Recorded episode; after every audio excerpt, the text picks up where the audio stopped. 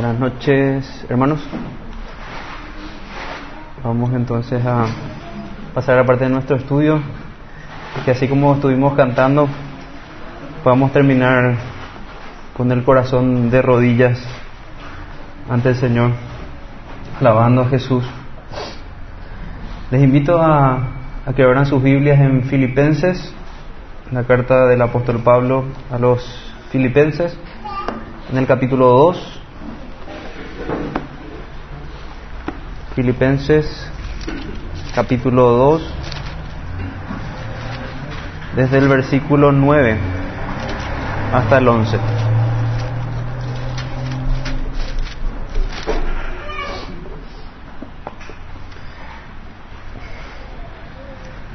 Dice así la palabra de Dios, por lo cual Dios también le exaltó hasta lo sumo y le dio un nombre que es sobre todo nombre, para que en el nombre de Jesús se doble toda rodilla de los que están en los cielos y en la tierra y debajo de la tierra, y toda lengua confiese que Jesucristo es el Señor para gloria de Dios Padre. Amén. Que Dios bendiga su palabra. Entonces, creo que es muy acertado el, título que, que, encontramos allí en, en, nuestras, la mayoría de las traducciones. Varían un poquito algunos títulos, pero este título resume muy bien humillación y exaltación de Cristo. La porción que tomamos es más bien la porción de la exaltación de Cristo. Es una imagen que tenemos allá en el cielo, una imagen que como, como creyentes, como cristianos, realmente debemos anhelar, estar allí participando de esa adoración, poder estar con, con nuestro Señor Jesucristo. Entonces vayamos rápido a ver un poquito del, de nuestro contexto para, para ir de lleno al texto. Estamos en la iglesia de Filipos, que fue la primera comunidad cristiana fundada por, por el apóstol Pablo en Europa Oriental. Toda la historia de, del nacimiento de esta iglesia la tenemos en Hechos capítulo 16. Un detalle del nombre, Filipos es por Felipe II de Macedonia, que fue el eh, padre de Alejandro el Grande. Era una colonia romana en la antigua Macedonia, eh, zona que hoy forma eh, parte de, del norte de Grecia. Estaba llena de soldados retirados y era conocida por su nacionalismo patriótico. Quiere decir que ellos tenían un, como que si vemos una imagen, llevaban la insignia de Roma en sus pechos. Adoptaron el latín y las leyes romanas, por tanto estaban fuertemente arraigados en todo lo que implicaba la cultura y la dignidad romana de aquel, de aquel entonces. Por tanto, hubo gran resistencia cuando el apóstol Pablo declaraba que el verdadero Dios, que el verdadero Rey de Reyes era Cristo. Entiéndase, no el César, y eso ya creaba mucho problema en la región. Ni ninguna deidad de, su paganismo romano, solamente el verdadero Rey de Reyes era Cristo, era Jesús. Por consiguiente, como es de esperarse, en, este contexto, la iglesia local fundada en esa ciudad fue una iglesia fuertemente perseguida.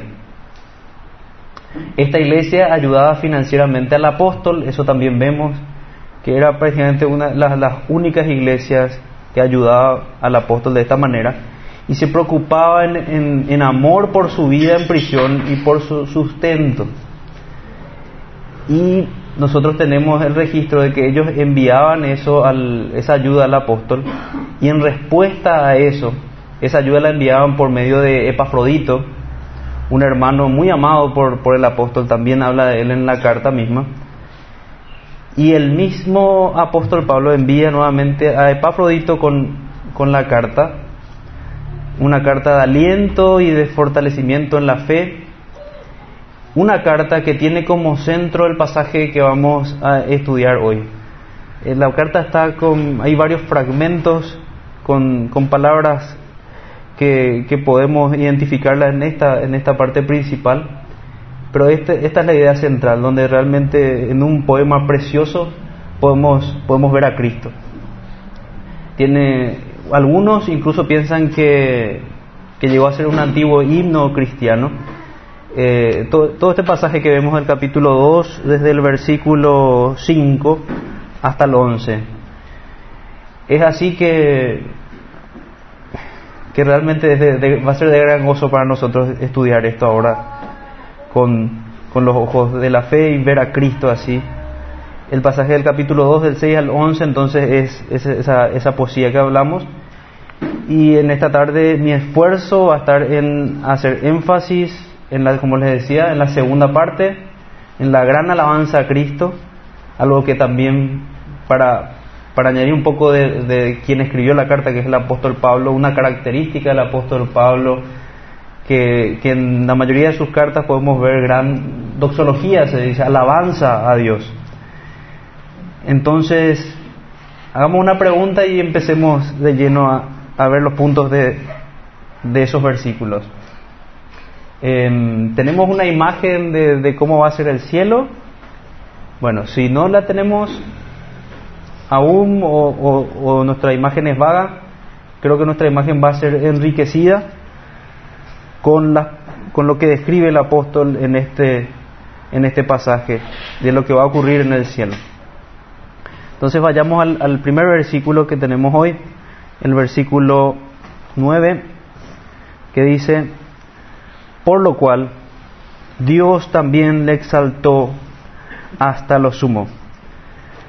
Entonces no podemos leer ese por lo cual, si bien decidimos tomar la segunda parte, tenemos que hablar brevemente de qué, quiere decir ese por lo cual también Dios le exaltó. Y la respuesta es la primera parte, su, su humillación. Vamos a leer entonces desde el versículo 5, que es esta exhortación, este, este mensaje de ánimo del apóstol, y con qué les anima. Nuestro mayor ánimo, nuestro, lo que mayor eh, motivación puede producir en nosotros es escuchar el Evangelio y lo que Cristo hizo por nosotros. Y dice la palabra, haya pues en vosotros este sentir que hubo también en Cristo Jesús, el cual siendo en forma de Dios, no estimó el ser igual a Dios como cosa a que aferrarse, sino que se despojó a sí mismo, tomando forma de siervo, hecho semejante a los hombres, y estando en la condición de hombre, se humilló a sí mismo, haciéndose obediente hasta la muerte y la muerte de cruz. Hasta ahí toda la descripción de la humillación de Cristo. Entonces, lo primero que vemos en, ese pasaje como parte de su humillación es que tomó forma de siervo. Haya pues en vosotros, pero sí, haya pues en vosotros el mismo sentir que hubo en Cristo Jesús, versículo 6, el cual siendo en forma de Dios, y por esto hablamos de humillación, porque la Biblia nos muestra en distintos lugares que Jesucristo es Dios, Jesucristo es el Dios eterno. Y eso nos recuerda a Juan 17, por ejemplo, cuando nos dice, vemos a Jesús orando y él dice, Padre, devuélveme la gloria que tuve contigo antes de que el mundo fuese. Jesucristo estuvo en una eternidad de, que nosotros no podemos entender en perfecto compañerismo con con el Padre, con el Espíritu Santo. Jesucristo es Dios. Y el versículo nos dice, el versículo 5, versículo 6, perdón, que Él siendo en forma de Dios, siendo Dios, no estimó el ser igual a Dios, no estimó el ser Dios como cosa que aferrarse, sino que se despojó a sí mismo y se hizo hombre, dice el versículo 7, sino que se despojó a sí mismo tomando forma, primeramente forma de siervo. Siervo y, después habla de, su obediencia. Jesús es el siervo perfecto en contraposición, por eso no, algunos pasajes muestran a, a, Jesús como el segundo Adán, en contraposición a aquel primer siervo que falló, que no fue obediente, que, al contrario fue desobediente, que fue Adán. Cristo vino a suplir toda la deficiencia de Adán y la nuestra, porque nosotros a partir de Adán seguimos una y otra vez el ejemplo de Adán, el ejemplo de su desobediencia y todo lo que eso acarrea, todo el castigo que eso acarrea. Quisiera que leamos juntos a modo de, de, poder empaparnos en, en el pasaje otras versiones de otras traducciones. Les leo eh, Biblia de hoy, traducción internacional, desde, desde el versículo 5 al 11 Dice, compórtense como lo hizo Cristo Jesús, el cual siendo de condición divina, no quiso hacer de ello ostentación, sino que se despojó de su grandeza, asumió la condición de siervo y se hizo semejante a los humanos. Y asumida la condición humana, se rebajó a sí mismo hasta morir por obediencia y morir en una cruz. Por esto Dios le exaltó de sobremanera y le otorgó el nombre más excelso, el más excelso de los, de los nombres, para que todos los seres en el cielo, en la tierra y en los abismos caigan de rodillas ante el nombre de Jesús y todos proclamen que Jesucristo es el Señor para gloria de Dios Padre. Después tenemos la, la, versión de Dios habla hoy.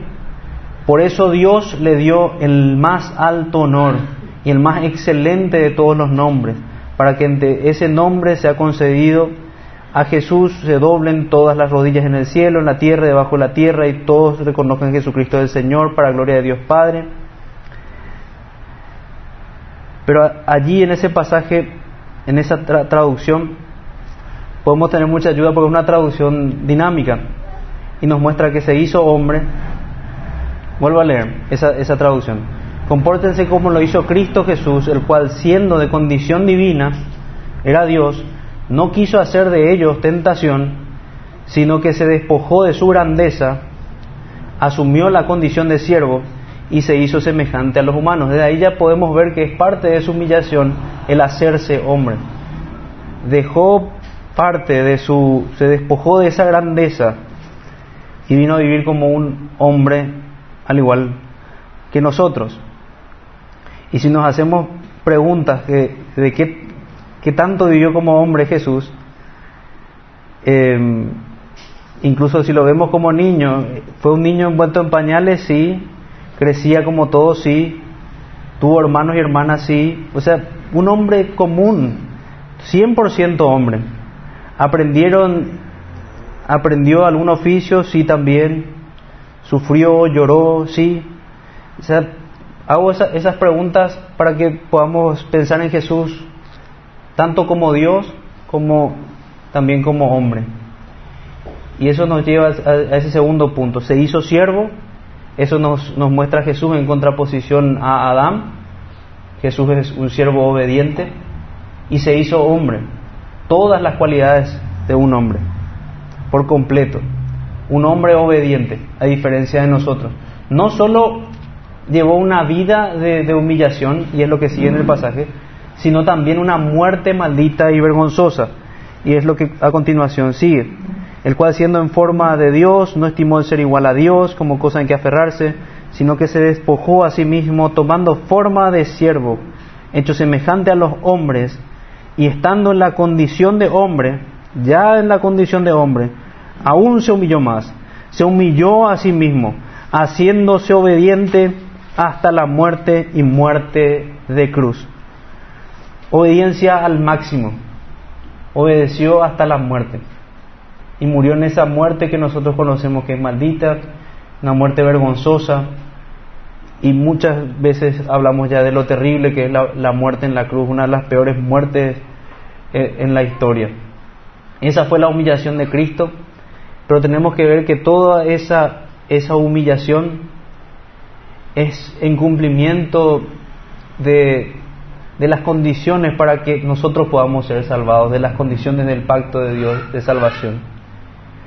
Su humillación hace posible la promesa y el juramento de Dios que vemos en Isaías 45, 23, que quiero que vayamos a, a mirar un ratito, Isaías 45, 23, que es el pasaje que, que toma el apóstol para, para hablar de Jesús y para hablar que toda rodilla se doblaría ante Él. Isaías 45, 23. Desde el versículo 22, que conocemos bien, dice, mirad a mí y sed salvos todos los términos de la tierra, porque yo soy Dios y no hay más. Por mí mismo hice juramento, de mi boca salió palabra en justicia y no será revocada, que a mí se doblará toda rodilla y jurará toda lengua. Y se dirá ciertamente, en Jehová está la justicia y la fuerza, a él vendrán y todos los que contra él se enardecen serán avergonzados. En Jehová será justificada y se gloriará toda la descendencia de Israel. Y vuelvo a leer 23. Por mí mismo hice juramento, de mi boca salió palabra de justicia y no será revocada, que a mí se doblará toda rodilla y jurará toda lengua. Con Cristo se cumple este juramento. Pero habían ciertas condiciones para que, para que estas rodillas que vemos más adelante, que se doblan en el cielo, se pudieran doblar con gozo y no como las que más adelante vamos a ver, las que están en el infierno, se doblan por dolor. Entonces hasta ahí, a modo prácticamente de, entender ese por tanto Dios lo exaltó, tenemos un resumen de, esa primera parte del, del, capítulo 2 que habla de la humillación de Cristo.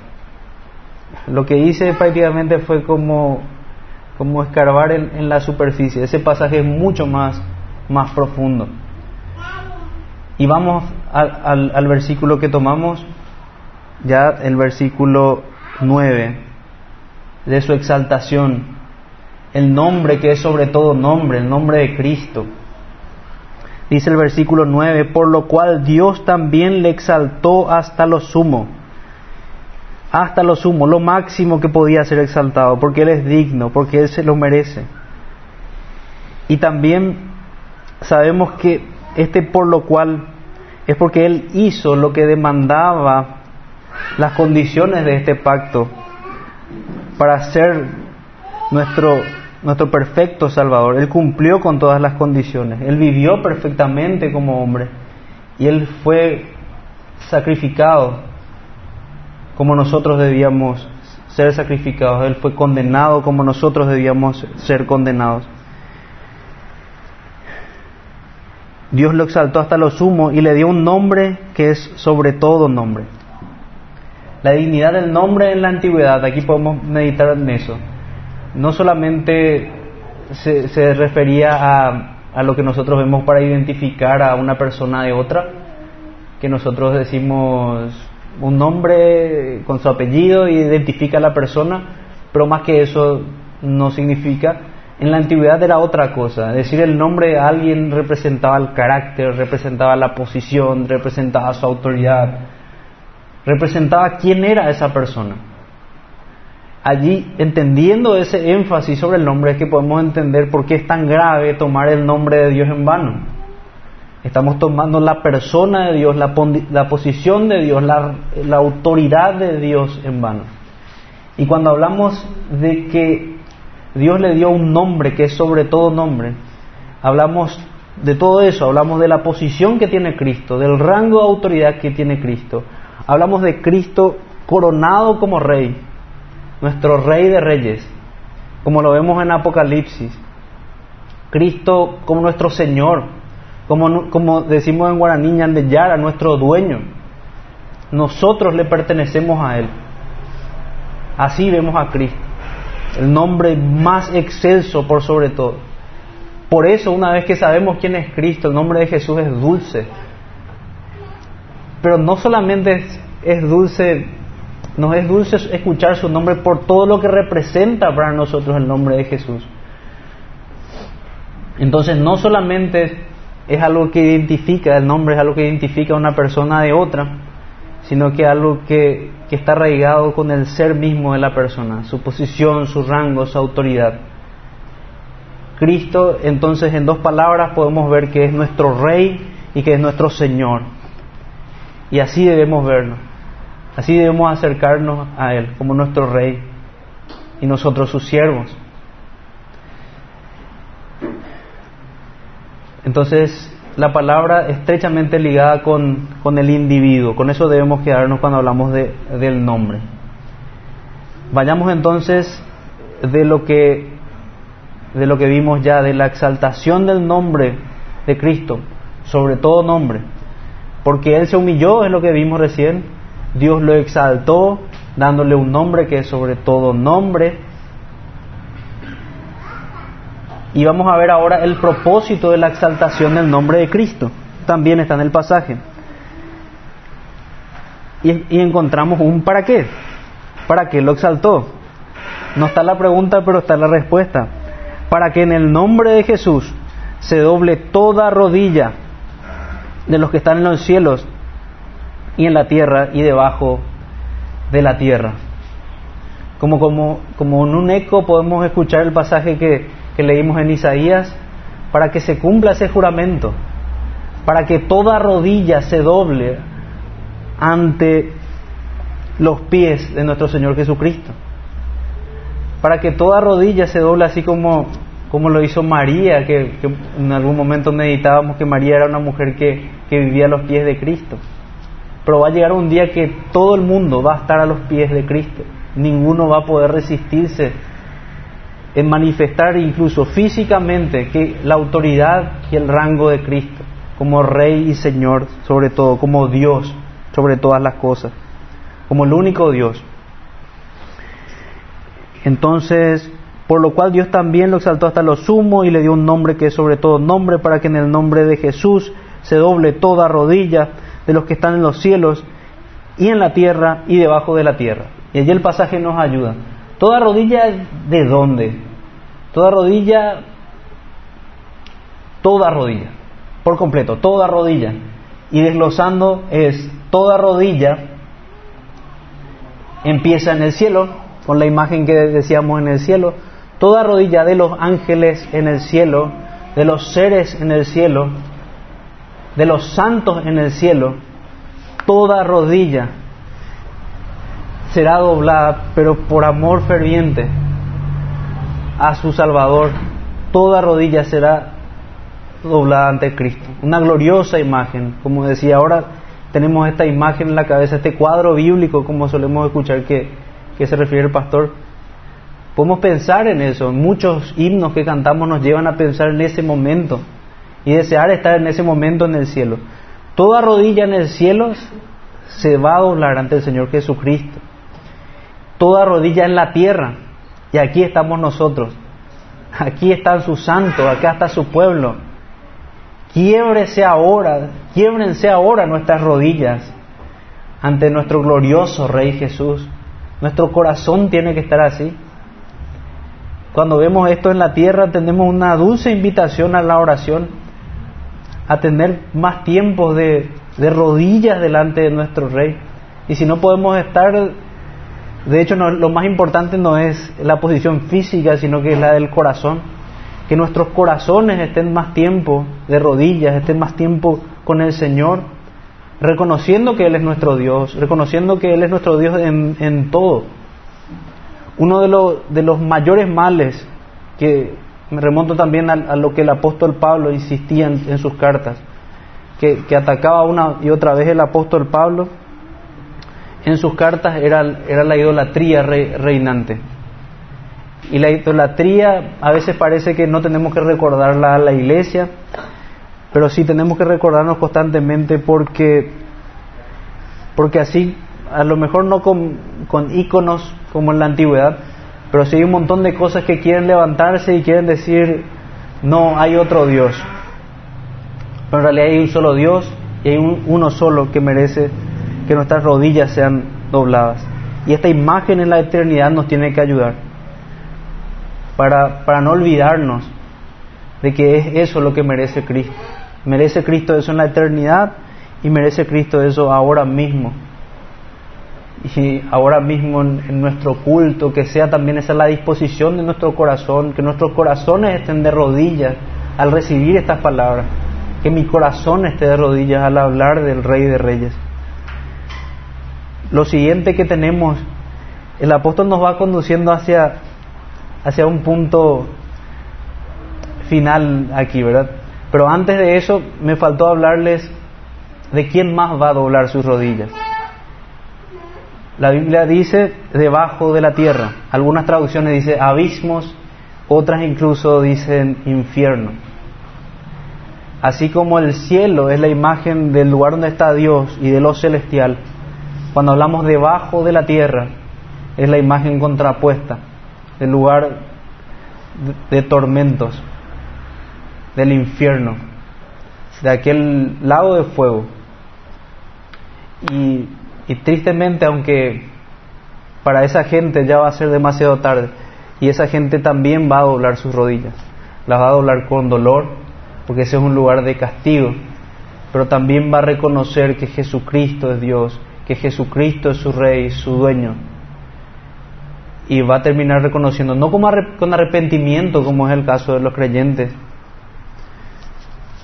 pero van a terminar reconociendo la autoridad del Señor. Que no sea el caso de, nosotros y que no sea el caso de la gente que amamos. Sigamos predicando para que, para que en realidad estemos dentro de los dos primeros grupos y que esté nuestra gente y nuestros amigos dentro de los dos primeros grupos, no dentro del tercer grupo. Pero esta, esta, este tercer grupo, antes, antes de dejar de pensar en eso, tenemos que recordar que, también hay gloria de Dios en eso. La gloria de Dios en su justicia exaltada en el infierno. Y tenemos que, que recordar y, y, en, ese, en ese momento en el cielo, cuando ya toda lágrima se ha borrado, vamos a aplaudir la, la justicia de Dios. Siguiendo entonces, ya vimos debajo de la tierra toda rodilla, una posición del cuerpo que bien conocían los filipenses, que solamente ellos podían hacer esto delante de alguno de sus dioses o delante del César, pero el apóstol estaba enseñando que, que esa posición era de Cristo, no era de ninguno de los Césares, no era de ninguno de sus dioses, no era de ninguno de ellos, era solamente de Cristo. Y meditando un poco en eso, podemos hacernos preguntas de, de dónde están los dioses de la antigüedad. Están todos bajo tierra. De vez en cuando se encuentra algún fósil de, de, esos, de esos dioses de Babilonia. Se ve que se cumple la palabra de Dios y todos ellos son olvidados. El único el cual va a permanecer su nombre eternamente y para siempre es el nombre de Cristo. Ni siquiera el nombre de los filósofos, ni el nombre de ninguna persona o rey, como mencionamos que, esta gente estaba ligado con el padre de, Alejandro el Grande. Ninguno de estos reyes, todos estos reyes experimentaron la muerte,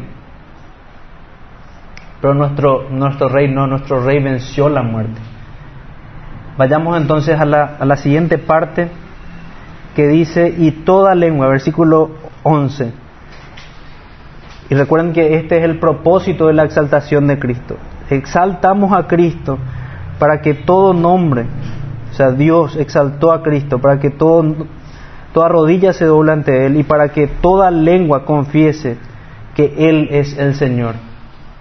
No solamente con sus corazones, no solamente con, con esta posición reverencial, porque esto es reverencia, arrodillarse es reverencia, sino también con la boca. Entonces, así como, como veíamos esas tres características de los que iban a doblar sus rodillas, esas, esas tres categorías, en el cielo, en la tierra, en el infierno, en esas tres categorías, tanto en el cielo, en la tierra y en el infierno, con sus bocas van a reconocer que Jesucristo es el Señor. Qué glorioso poder reconocerlo nosotros ahora y tener la esperanza de hacer lo mismo en el cielo. Jesucristo es el Señor. Y esta era una declaración muy fuerte en la época. En la antigüedad la gente moría al decir simplemente eso.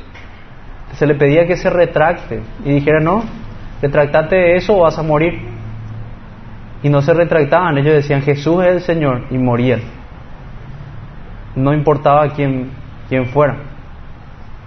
Y por esa razón también el apóstol Pablo estaba encarcelado cuando escribió esta, esta carta. Cuando decimos toda lengua también nos referimos a todo lenguaje. La Biblia nos dice que de toda lengua, de toda raza, de toda nación va a confesar el nombre de Cristo. Sé que qué lindo poder pensar en eso. Hoy vemos tantas personas caminando tan lejos de Cristo, pero tenemos la esperanza que un día vamos a ver una multitud de personas que fueron salvadas por el Señor. Vamos a ver la multitud de personas que, que describe Isaías 53 cuando, cuando dice que Cristo va a ver el fruto de la aflicción de su alma y quedará satisfecho. Él va a ver a aquel gran pueblo y nosotros también. Hoy a lo mejor vemos pequeños grupos de cristianos, pero en ese día vamos a ver un gran pueblo que Dios salvó con su sangre. Y un propósito Decíamos entonces, recapitulando un poco, vimos que la razón de la exaltación de Cristo fue primeramente que Él se humilló en nuestro lugar.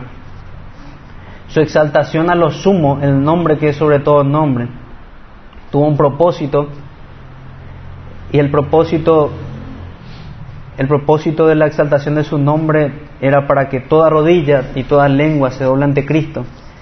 Y el propósito central de, esto es para la gloria de Dios. Y así termina el pasaje. Y toda lengua confiese que Jesucristo es el Señor para gloria de Dios Padre. Gloria de Dios Padre que envió al Hijo, como estudiábamos esta mañana. Gloria de Dios Padre que ama entrañablemente al Hijo. Y, y gloria del Padre esto es porque la gloria del Padre es la misma gloria del Hijo. Es la gloria de Jehová, el Dios trino. A veces, y es bueno recalcar eso porque a veces tenemos una idea equivocada de que solamente el Padre es Jehová. Pero en realidad Jehová es el Dios trino, que se manifiesta en el Padre, el Hijo y el Espíritu Santo. Entonces cuando el Hijo es glorificado, también el Padre. Cuando el Padre es glorificado, también el Hijo y el Espíritu Santo. Por tanto, cuando vemos que Cristo es exaltado, esto es para gloria de Dios Padre, para gloria del plan de salvación de Dios, que fue concluido en aquella cruz. La, la historia que, que empezó trágica, empezó con la caída, con la desobediencia, viene y es restaurada con Cristo, con su redención, con la exaltación de Cristo y nosotros sabemos que hay una, una nueva creación luego de eso. Tenemos aquí en este corto pasaje prácticamente toda la historia de la salvación. Y habiendo visto también nuestra recapitulación, ahora me gustaría ver algunas meditaciones para, para aplicar a nuestro corazón. Son, tenemos que recordar que un día vamos a estar ante Dios en la eternidad. Hacemos esto, perdón, hacemos esto, recordamos a la gente que vamos a estar un día ante la eternidad cuando predicamos en las calles, pero nosotros mismos tenemos que recordar este día, cada día, el día que vamos a estar ante el tribunal de nuestro Señor. Y un pasaje que, que evoca el mismo texto de Isaías 53 nos recuerda esto. Y a, modo de aplicación quiero leer Romanos. Gracias.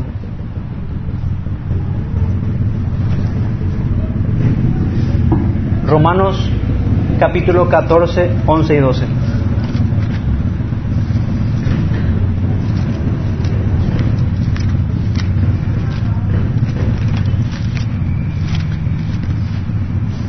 Romanos capítulo 14, versículo 11 y versículo 12.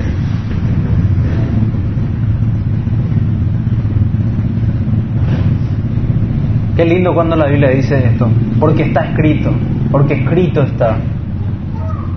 ¿Dónde está escrito? Está escrito en Isaías capítulo 40, Isaías capítulo 45, 23. Vivo yo, dice el Señor, que ante mí se doblará toda rodilla y toda lengua confesará a Dios. Eso habíamos leído al principio. Y dice el versículo 12, de manera que cada de manera que cada uno de nosotros dará a Dios cuenta de sí. Otra de las grandes meditaciones que tenemos al pensar en este día glorioso. Así como cantamos muchas veces, esperamos la mañana gloriosa cuando venga Jesús el Salvador. Bueno, esa mañana gloriosa va a ser delante de Dios, delante de nuestro Rey, delante de nuestro Señor, delante de nuestro juez. Es lo que dice el versículo 12, de manera que cada uno de nosotros dará a Dios cuenta de sí. Todo el juicio, dice la Escritura, que le fue dado al Hijo. Así que debemos estar preparados para comparecer delante de Cristo. Y a menos de que obedezcamos al mandato de Cristo, al soberano y coronado Rey de Reyes, en su mandato en Hechos 17, 31,